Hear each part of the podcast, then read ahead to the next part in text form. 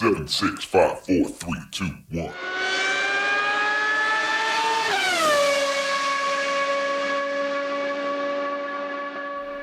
Herzlich willkommen zu Formel 1, dem Podcast mit Christian, einem spanischen Formel 1-Fan. Und mit Frank, einem deutschen Formel 1-Fan, heute nach dem großen Preis von Singapur, der mal wieder ein Regenrennen war und die Vorentscheidung in der WM äh, fast gebracht hätte. Aber jetzt können wir uns doch noch ein bisschen länger gedulden mit der Entscheidung. Wie hat dir gefallen das Wochenende? Also für ein Regenrennen war es jetzt nicht so spannend.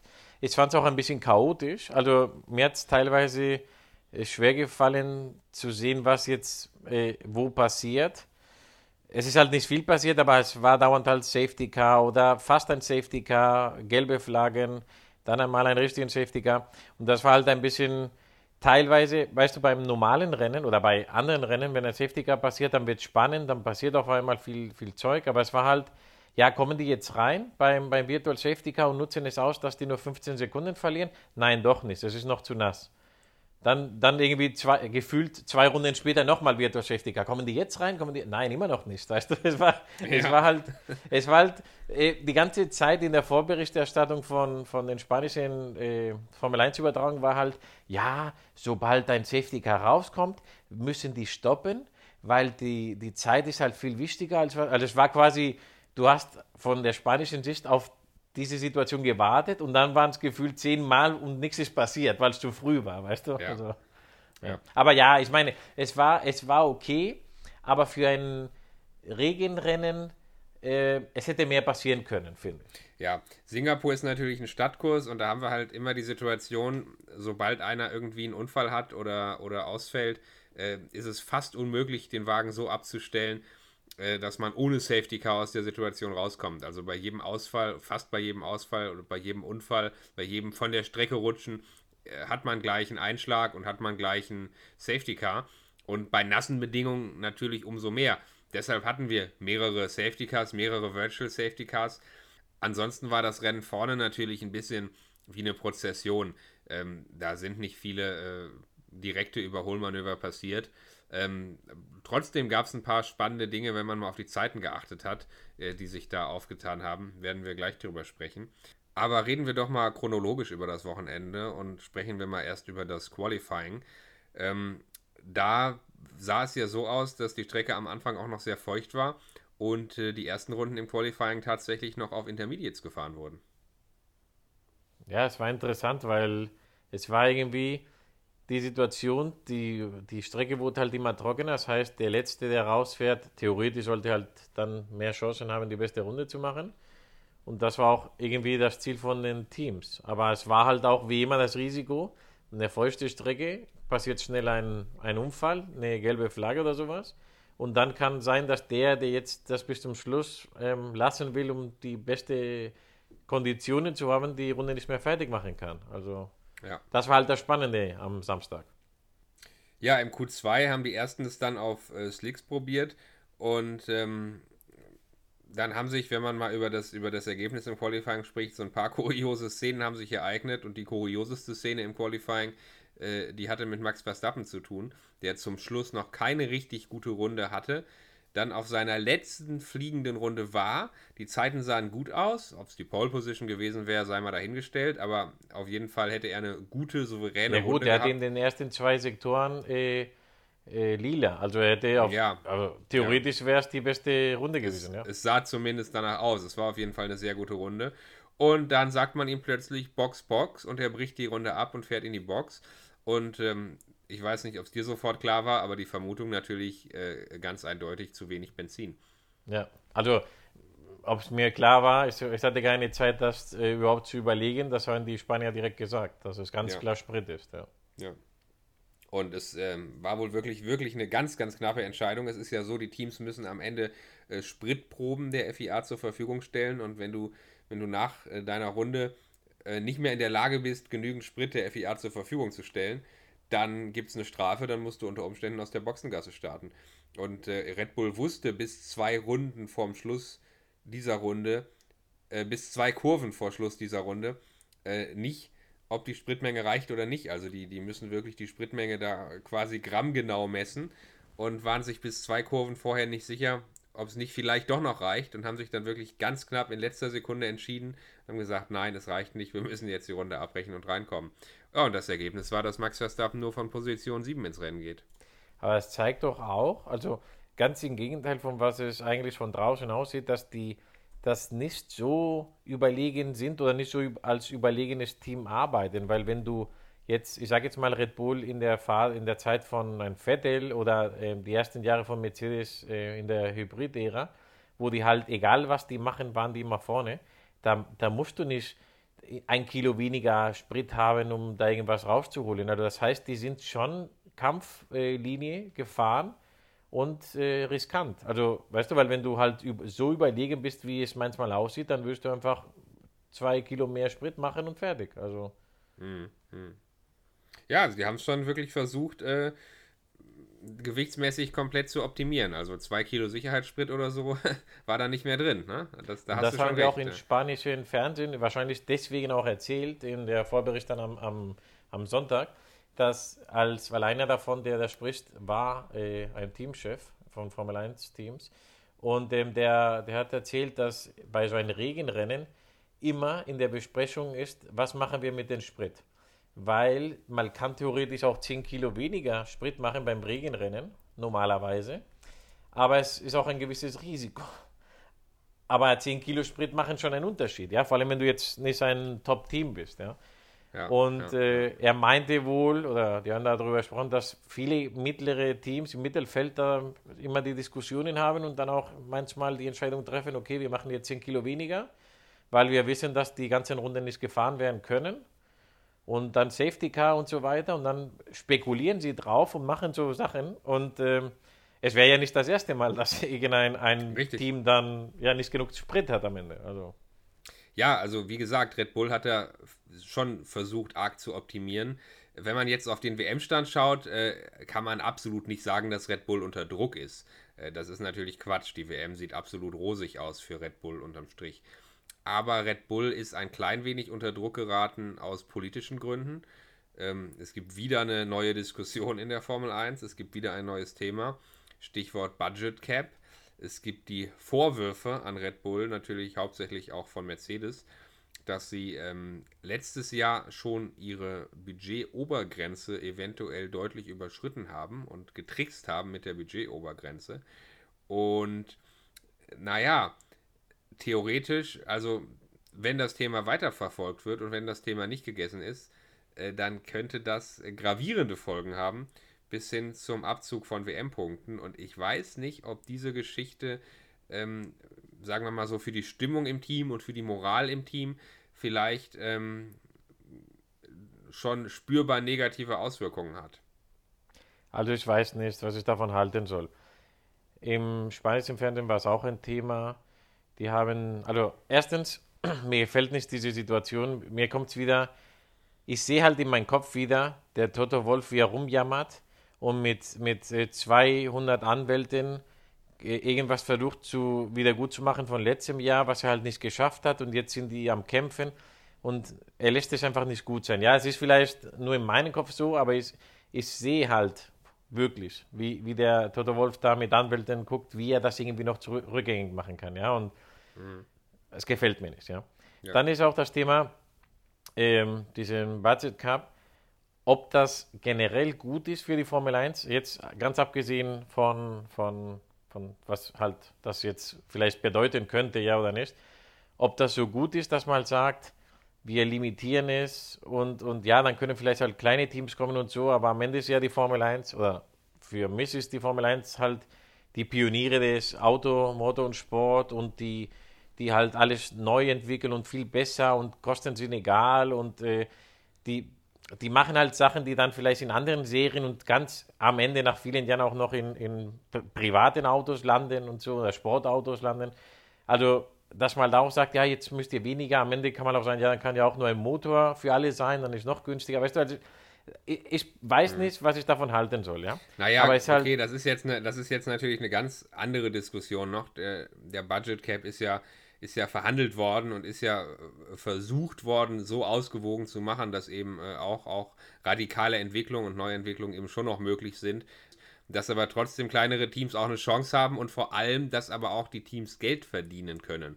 Ähm, darum geht es ja auch, ähm, dass man sich darauf verlassen kann, dass man äh, mit einem Budget konkurrenzfähig sein kann, mit dem man unterm Strich auch noch wirklich äh, profitabel sein kann. Denn das gab es früher nicht in der Formel 1 und inzwischen sind die Teams profitabel. Das hat es früher nicht so gegeben. Also diese ganze Budget Cap-Diskussion, ist es gut, ist es schlecht, äh, ist ein anderes Thema für sich, aber äh, schlimm ist es natürlich, wenn du sagst, wir haben einen Budget Cap und dann gibt es die berechtigte, vielleicht berechtigte äh, Vermutung, dass sich ein Team nicht dran gehalten hat und betrogen hat. Das ist dann schon. Ja gut, die Sache ist, die Sache ist, das gilt dann, äh, oder am Anfang zumindest, wenn es bis jetzt ist, haben die gesagt, ja gut, aber die, die Fahrer, äh, die Fahrradbezahlung ist da außen vor.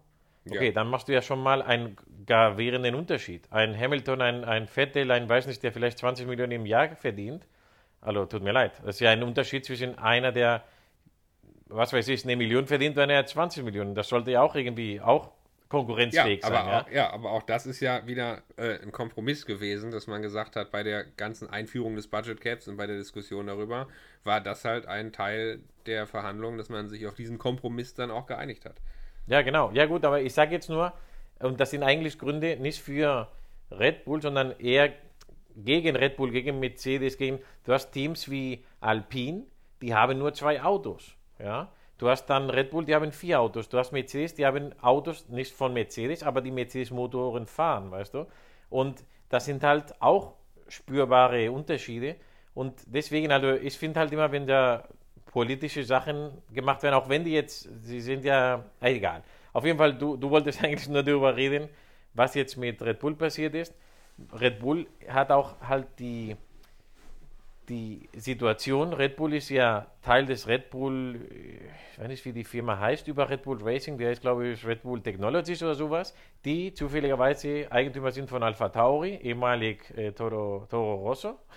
Also, dass die ja. dann das dem Budget von Toro Rosso Alpha Tauri vielleicht dann benutzen, um am Ende zahlt es ja dieselbe Firma, aber sagen, dass das eigentlich von Red Bull bei, bei Alpha Tauri, das, wie willst du das kontrollieren, weißt du? Also, ich weiß es nicht. Also, ja.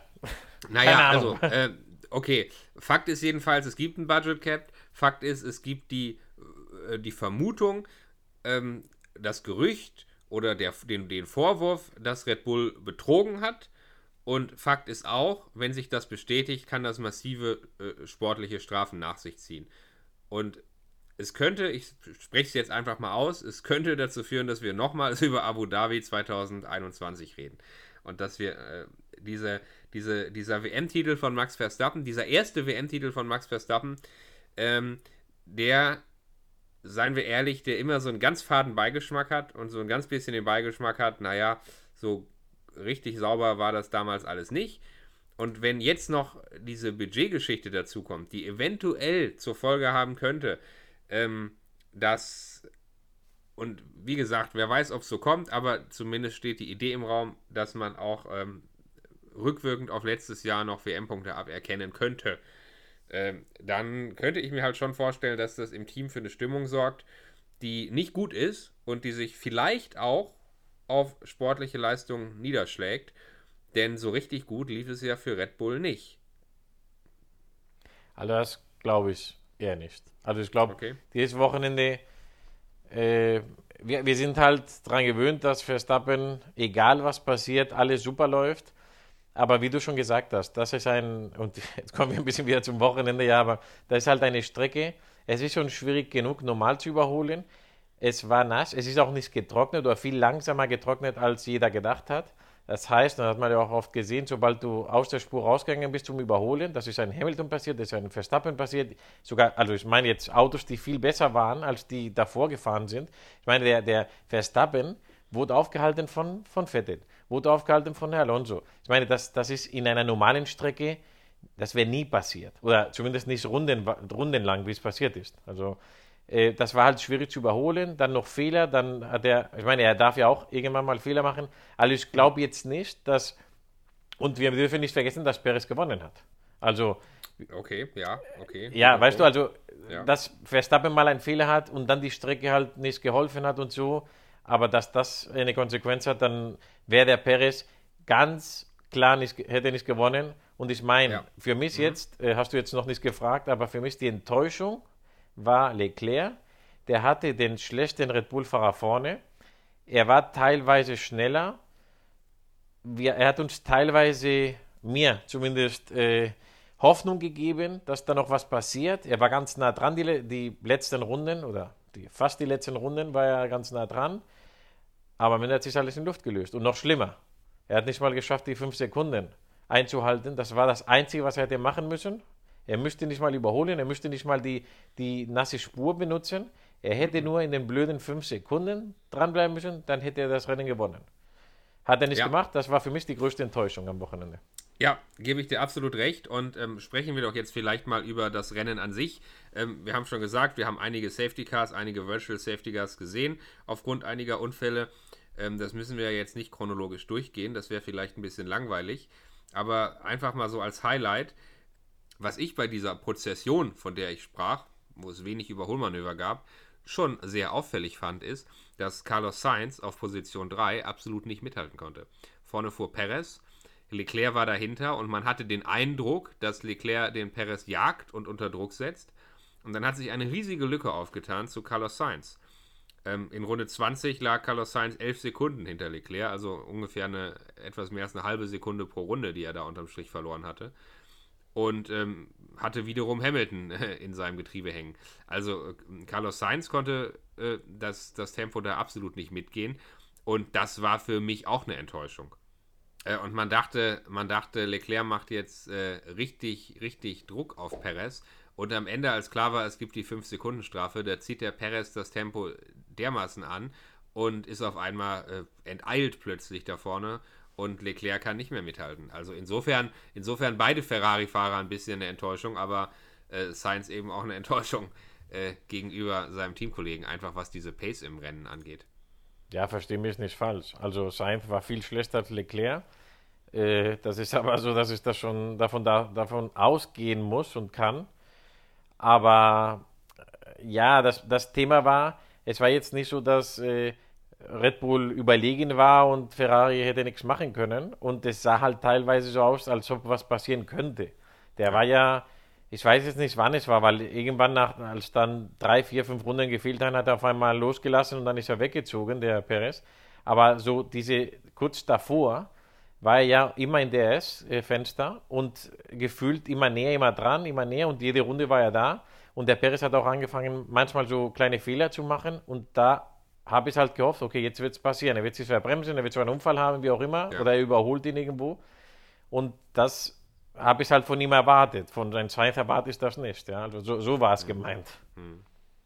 Ja klar, wir haben jetzt, äh, muss man auch mal sagen, wir haben jetzt beide Ferrari-Fahrer als Enttäuschung bezeichnet und äh, immerhin sind sie auf 2 und 3 ins Ziel gekommen. Also immerhin Doppelpodium für Ferrari und äh, scheinbar keine ganz großen Fehler, äh, keine ganz großen Aussetzer, die wir ja von dem Team auch schon gesehen haben diese Saison. Aber, wie du schon vorhin sagtest, bei jedem Safety Car, bei jedem Virtual Safety Car die Frage, kommen sie jetzt in die Box, äh, machen sie jetzt den Stop und der erste vom ganzen Feld, der es gewagt hat, auf Slicks zu wechseln, auf Trockenreifen zu wechseln, das war George Russell. Und anschließend gab es bei den äh, Safety Cars so ein bisschen eine etwas kuriose Szene, denn äh, es war klar, dass Russell gute Rundenzeiten fährt. Es war klar, man könnte es jetzt riskieren, auf Slicks zu wechseln. Und dann gab es den Funkspruch äh, unter Safety Car oder unter Virtual Safety Car, ich weiß es nicht mehr genau, gab es den Funkspruch an Leclerc, äh, Box Opposite Perez. Und ähm, Perez ist draußen geblieben, das heißt, Leclerc hätte eigentlich reinkommen sollen, hat er aber nicht gemacht. Ähm, wie hast du die Szene gesehen? Also hat Leclerc sich da äh, aktiv der Strategie widersetzt und einfach gesagt, nein, äh, wir stoppen jetzt nicht? Oder äh, war das nur ein Fake-Funkspruch? Oder äh, was sind deine Gedanken dazu? Ich habe keine Ahnung, weil da, da ja die, die Funksprüche auch nicht live übertragen werden, wenn man das vielleicht halt äh, irgendwie sehen könnte, wie das ist. Äh, ich habe das Gefühl, dass in diesem Fall das ein Fake war von Red Bull. Ich glaube, die wollten, äh, Entschuldigung, von Ferrari. Ich glaube, die wollten Red Bull zwingen. Die hatten gedacht, vielleicht haben die Angst vor einem Undercut. Es ist aber noch viel zu früh für einen Wechsel. Lass uns mal den, das provozieren, damit die halt auf Nummer sicher gehen und reinkommen. Ja. Aber es hat dann nicht funktioniert. Aber mein, das Problem ist bei Ferrari, und das sage ich jetzt mal, bei anderen Teams wäre das nicht passiert in derselben Lage. Du hast zwei und drei.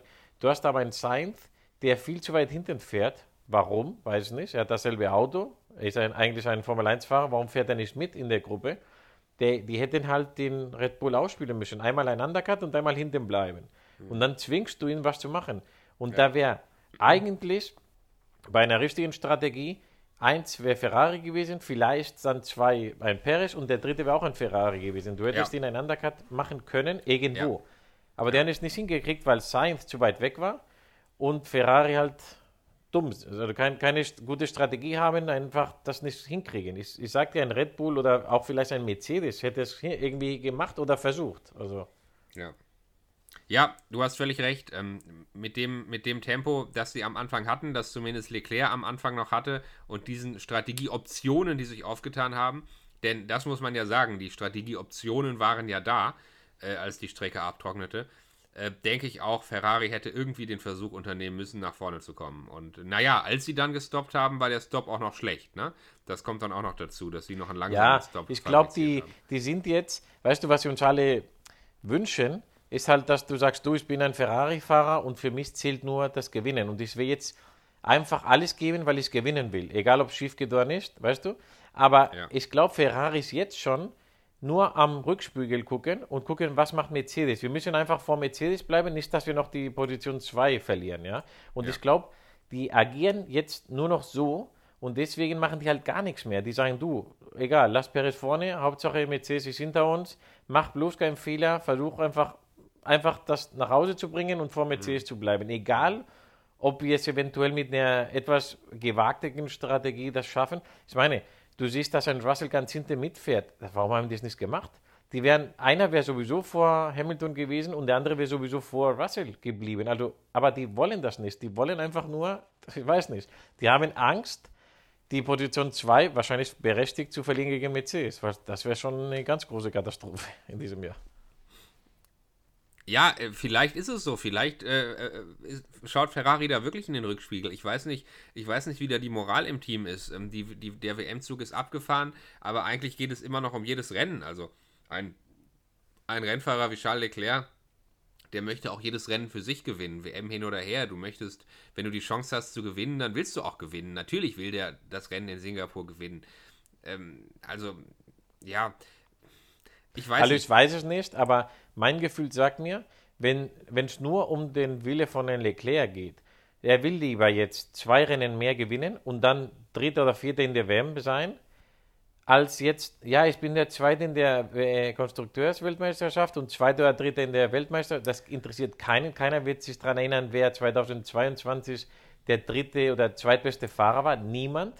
Aber deine Pokale zu Hause mit dem ersten Platz in Singapur, in Japan, in Austin, wo auch immer, die werden für immer da sein. Weißt du? Und dein Name, Unterschrift, wie auch immer. Also ich glaube, wenn es nur um ihn ging, ginge, würde es ganz klar sagen, du, versuch den Undercut. Mach, was du willst oder, oder lass Sainz draußen, egal wie schlimm er äh, äh, Zeit verliert. Aber ich muss irgendwie gewinnen. Er soll vor Perez dann bleiben und durchfahren, bis, weißt du.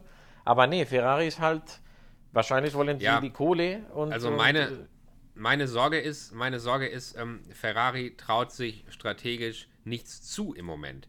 Ähm, wenn man so einen Undercut macht, wenn man strategisch irgendwas wagt, dann ist das ja auch immer ein gewisses Risiko und es muss dann funktionieren. Also das Team muss dann, muss, da muss alles zusammengreifen, dann muss es passen. Dann, dann, dann muss man auch wissen, dass man einen Boxenstopp hinkriegt und so weiter und so fort. Und ich habe irgendwie ein bisschen das Gefühl, Ferrari agiert so ein bisschen äh, übervorsichtig und die sind schon froh, wenn sie keine ganz schlimmen Fehler machen. Also wenn die aus dem Wochenende rausgehen und sagen, okay, bei jedem Boxenstopp waren alle Reifen da, wir haben keine ganz großen, dramatischen, äh, strategischen Fehlentscheidungen gemacht, wir sind einigermaßen sauber äh, durch das Wochenende gekommen, dann sind die schon zufrieden. Dann klopfen die sich auf die Schulter und sagen, na guck, geht doch, war doch eine solide Leistung. Und das ist traurig, das aber reicht halt das, nicht. Das reicht halt das nicht. Kann sein. Das ist traurig, aber es kann sein, ja. Natürlich jetzt nicht so explizit, äh, das ist ja alles so subtil, das sind ja alles so subtile Gedanken und, und man kann natürlich nicht beurteilen, wie die Moral in so einem Team aussieht von Weitem. Aber der Eindruck, dass es ein bisschen so sein könnte, der drängt sich halt. Ja, also mein Gefühl ist, wie ich schon gesagt habe, die wissen natürlich wie jeder, Platz 1 ist sowieso weg in der Konstrukteurs- und der Weltmeisterschaft. Platz 2 in der Fahrermeisterschaft ist vielleicht auch weg, weiß man nicht, aber ist ihnen auch egal, weil das bringt kein Geld und, und wie ich schon gesagt habe, keiner weiß, wer war der Zweite in der, im Jahr 2002. Keiner interessiert, weißt du, keinen. Ja. Deswegen, die wollen jetzt das Geld von der zweiten Position in der Konstrukteursweltmeisterschaft und sind jetzt wahrscheinlich nur am gucken, was macht Mercedes und Hauptsache vor Mercedes und am besten so viele Punkte wie möglich. Egal, ob wir dadurch es nicht mal versuchen zu gewinnen, weißt du? Also, ja, also, ja, deswegen für mich, dann sage ich es mal so, weil es war nicht nur Leclerc, Ferrari als Team, als Strategie, als Fahrer, für mich die Enttäuschung, die hätten es versuchen müssen und haben es nicht gemacht. Also, Ja. ja, ich stimme dir absolut zu. Ja, und neben den ganzen kleinen und großen Drehern und Unfällen, die wir gesehen haben, hat es auch äh, zwei ganz besondere Leute erwischt, nämlich Verstappen und auch Hamilton. Hamilton an einer Stelle verbremst und geradeaus in die Wand gefahren, in die Barriere gefahren, macht sich den Frontflügel kaputt. Max Verstappen später bei einem Überholversuch massiv verbremst, Dreher, Reifen kaputt, muss in die Box kommen. Äh, also die konnten da absolut auch nichts reißen an diesem Wochenende. Und äh, im Rennergebnis dementsprechend dann die ganz interessante Situation, dass wir Perez, Leclerc und Sainz auf dem Podium stehen. Aber dahinter, auf Platz 4 und folgende, ähm, also sich eigentlich ganz interessante Dinge ergeben haben. Beide McLaren in den Punkten, ja. Danny Ricciardo direkt hinter Lando Norris, beide McLaren in den Punkten. Beide Aston Martin in den Punkten. Lance Stroll auf Position 6 vor Sebastian Vettel auf 8. Ähm, also das ist schon für, für diese ganzen äh, Mittelfeldteams äh, war das schon eine super Ausbeute, ne? Muss man, muss man ganz ja, klar sagen. aus spanischer Sicht wurde ja, ah, guck mal, wie schön Aston Martin, wir wissen ja alle wieso, aber das ist auch äh, Bullshit. Ich meine, das war, weil, weil so viele komische Sachen passiert sind, so viele Teams, Alpinis, beide Alpins sind ausgefallen. Ja. Das, da, ich meine, da muss viel passieren, damit du sowas siehst. Und also mehrere gute, Fa mehrere Autos sind ausgefallen, mehrere gute Fahrer waren dann durch andere Situationen halt nicht so weit vorne, wie sie hätten sein sollen. Also äh, es war halt gut für die Teams und auch schön, aber es heißt leider nicht, dass die jetzt besser geworden sind. Die hatten einfach jetzt Glück und waren da, wo Klar. sie sein mussten. Klar. Und für Alpine ganz harter Rückschlag, weil Alpine Ja. kämpft zurzeit Kopf an Kopf mit McLaren, mit McLaren um die äh, Konstrukteursweltmeisterschaft und haben erstmal beide McLaren nicht nur vorne und in den Punkten, sondern beide Alpines raus. Die waren teilweise vorne im Rennen und dann waren beide auf einmal mit null Punkten ausgeschieden durch Motorschaden. Also das war ein harter Schlag für Alpine als Team. Ja, ja. Der erste Doppelausfall für Alpine diese Saison. Und wenn wir mal auf die Konstrukteurswertung schauen, dann ist Alpine jetzt auf Platz 5, nämlich hinter McLaren auf Platz 4. McLaren mit 129 Punkten zu 125 Punkten, die Alpine auf dem Konto stehen hat. Ähm, also da hat der Tausch an diesem Wochenende stattgefunden. Auf Platz 3 der Konstrukteurswertung ähm, relativ sicher Mercedes mit 373 Punkten. Und noch hat Ferrari da doch einen äh, deutlichen Abstand äh, ähm, immer noch ähm, mit 439 Punkten auf Platz Ja gut, 2. also das waren jetzt, obwohl die eine große Enttäuschung waren, aber die, das Ziel, wie gesagt, gefühlt von Ferrari Ja. war die Punkte. Und das haben die geschafft. Der Russell war halt ganz hinten, also hat überhaupt nichts gebracht. Hamilton war auch nicht in seiner eigentlichen Position, die er hätte sein sollen.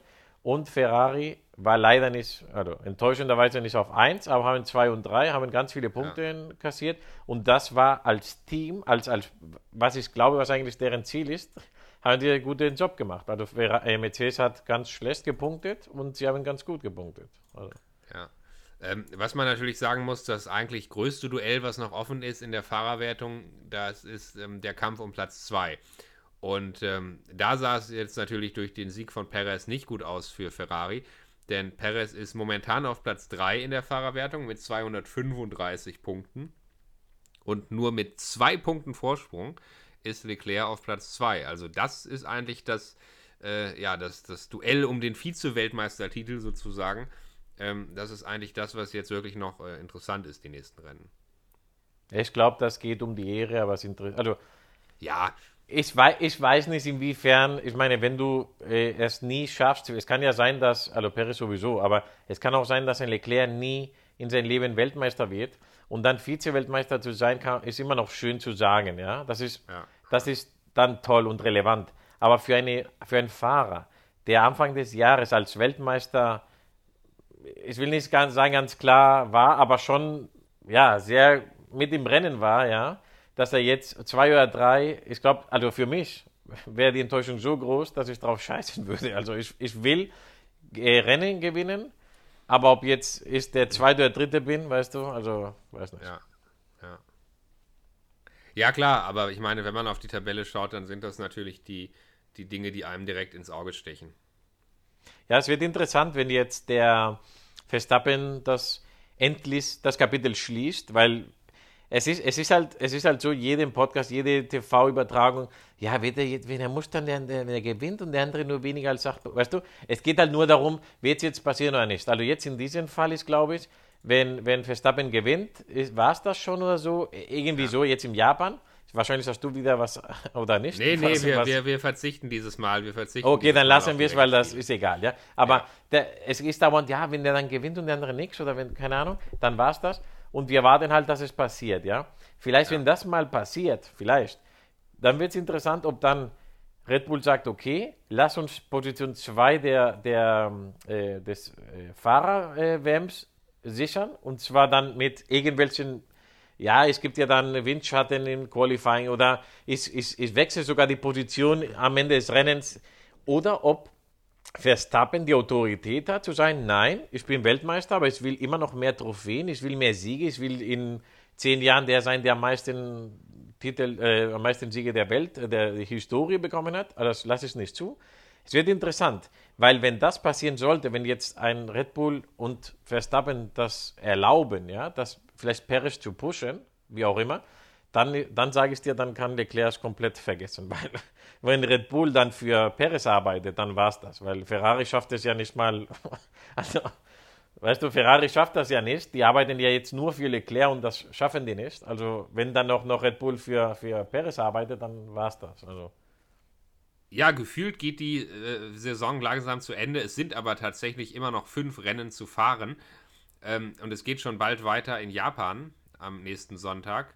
Ähm, ganz unabhängig davon, wer jetzt Zweiter wird, wann Verstappen Weltmeister wird, ich wage jetzt mal die Prognose, dass das Thema Budget Cap noch höhere Wellen schlagen wird. Ich habe irgendwie so ein bisschen den Eindruck, dieses Thema wird nicht schnell wieder verschwinden, sondern ähm, ich glaube, dieses Thema hat noch Potenzial für viel Ärger und ähm, da werden wir, glaube ich, noch viele unschöne Dinge erleben. Ähm, ist jetzt nur meine persönliche Prognose. Und ich könnte mir vorstellen, dass wir vielleicht nächste Woche nach dem Rennen in Japan schon noch mehr darüber zu sprechen haben. Also wenn was passiert, dann bitte in dieser Saison. Das wäre dann nochmal gut für die WM. und äh, ja, ich würde sagen, dann lass uns mal spannend auf nächste Woche warten und wir hören uns dann nächste Woche nach dem großen Preis in Japan. So machen wir es, Christian. Bis dahin, mach's gut. Mach's gut, Frank. Ciao.